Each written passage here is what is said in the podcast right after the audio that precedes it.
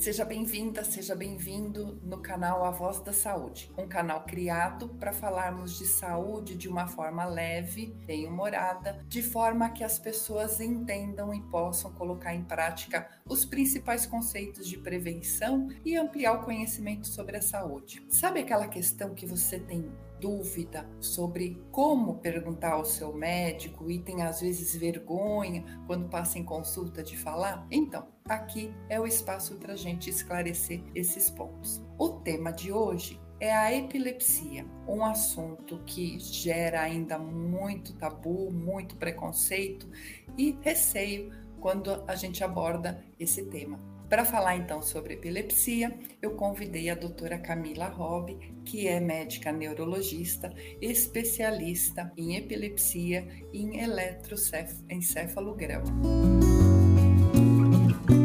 Certo, doutora Camila? Certo. Obrigada pelo convite.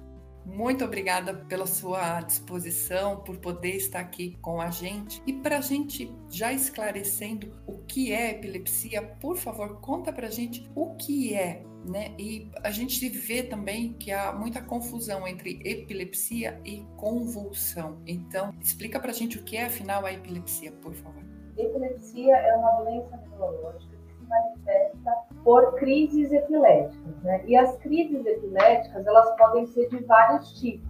A convulsão é considerada um tipo de crise epilética, mas crise epilética não é apenas a convulsão, aquela crise que a pessoa perde consciência, cai no chão e se debate. Existem outros tipos de crise epilética no qual o paciente fica consciente e às vezes tem algumas sensações diferentes, ou então crises epiléticas paciente perde a consciência, fica fora do ar, entre aspas, e tem algumas outras manifestações, motoras ou não. Então, existem vários tipos de crise. Quando a gente fala em, em ficar fora do ar, é, como que a gente percebe isso? A pessoa fica parada? É como se tivesse dado um pause? Exatamente. Geralmente a gente percebe isso porque o paciente ele fica parado, ele tem uma parada comportamental ou uma perda de contato com o meio, você tenta chamar e a pessoa não responde, né? Dessa forma, a gente percebe que ela não está no seu estado normal. Ah, interessante, porque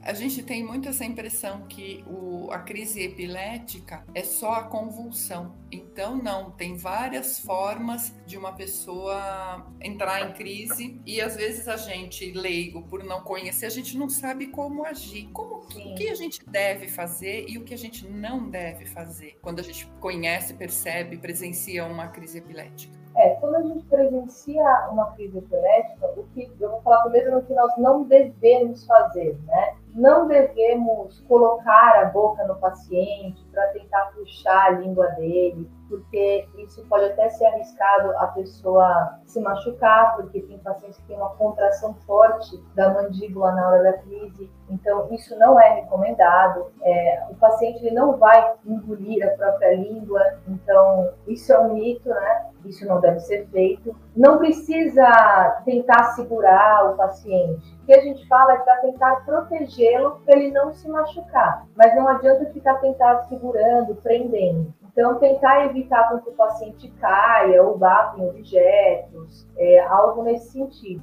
E aí, quando a crise termina, é deixar o paciente virado de lado, porque às vezes o que pode acontecer é o paciente estar tá muito sonolento, ele pode engasgar, é, broncoaspirar, que a gente fala, né, se ficar assim realmente muito sonolento depois da crise. Então, por isso a gente pede para deixar de lado para evitar que, que isso aconteça, né? Isso falando de uma convulsão, de uma crise que é mais forte. Mas existem crises que elas passam rapidamente alguns segundos, o paciente não cai, é, não acontece assim nada muito significativo, digamos assim. Então, para essas crises é só observar, né? E depois perguntar para a pessoa se ela está bem, se ela percebeu que teve a crise, tem algum remédio que ela precisa tomar, algo nesse sentido. Se ela já tem esse tipo de crise, né? Depois que ela teve. Não, legal. E se a gente percebe essa crise mais leve, essa, por exemplo, né, do pessoa dar aquela parada e perde talvez a noção de onde está, como está. Se ela está num lugar movimentado onde ela está em risco, como a gente lida com uma pessoa numa situação dessa? Porque, né, por exemplo, na, pode acontecer atravessando a rua isso acontecer? É, o que, que a gente faz, né? Puxa, pode puxar ou não pode? Enfim, é, como lidar? É, se for essa crise forte, pode tirar essa pessoa. Se a pessoa está no meio da rua, né? Tem que tirar a pessoa do meio da rua, por exemplo, né? Ela não ser atropelada, enfim. Se for assim, só de ficar parado e tal, é se a pessoa está numa situação de exemplo, se a pessoa está dirigindo, você desliga o carro, né, tenta parar o carro e tirar a pessoa dessa situação de risco. É, muitas vezes essas crises mais fracas, né, entre aspas, que são as crises focais, o paciente percebe, ele sente que vai dar. Então, muitas vezes ele mesmo para, está fazendo. Tem paciente que às vezes até fala assim, ah, eu percebo que vai dar, então eu sento no sofá, ou eu deito, ou eu vou para um lugar que eu sei que é, não vai ter problemas, e aí eu tenho a crise, e depois eu volto. Quando o paciente percebe, né? Na maioria dos casos, essas crises mais fracas, que são as crises focais, o paciente acaba percebendo que vai ter. Então, ele mesmo já tem as suas estratégias para evitar se machucar.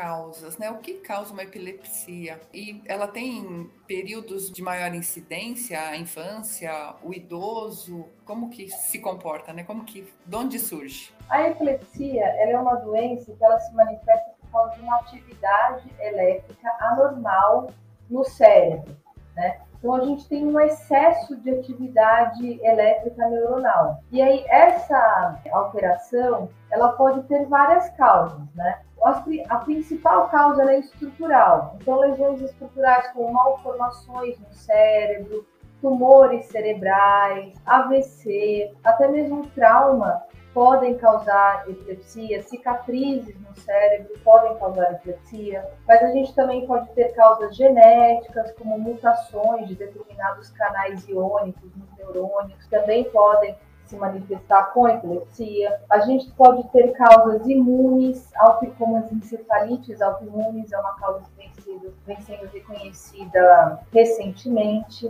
né? e até mesmo a causa desconhecida. Em um terço dos casos, nós não conseguimos descobrir qual é a causa da epilepsia. Quando a gente fala do trauma, o trauma que pode ter uma cicatriz ou uma lesão, e, por exemplo, um lutador de boxe, de MMA, ele pode vir a desenvolver uma epilepsia por conta dos traumas que ele sofreu em luta? Pode, pode vir. Muitos traumas que podem acarretar lesões cerebrais, contusões cerebrais repetitivas, podem sim levar à epilepsia. Já é bem descrito nesse tipo de esporte um tipo de demência, né? Porque ao longo do, da vida é, vão acumulando lesões e tal que podem levar depois a, a desenvolver tipo um Alzheimer. Mas isso, aliás, as demências também são fatores de risco para epilepsia. Um paciente com Alzheimer tem risco maior também de ter crise epilética. Então pode sim. E uma vez que então a gente tem várias causas e umas, pelo que eu entendo, elas não sei se essa é a palavra,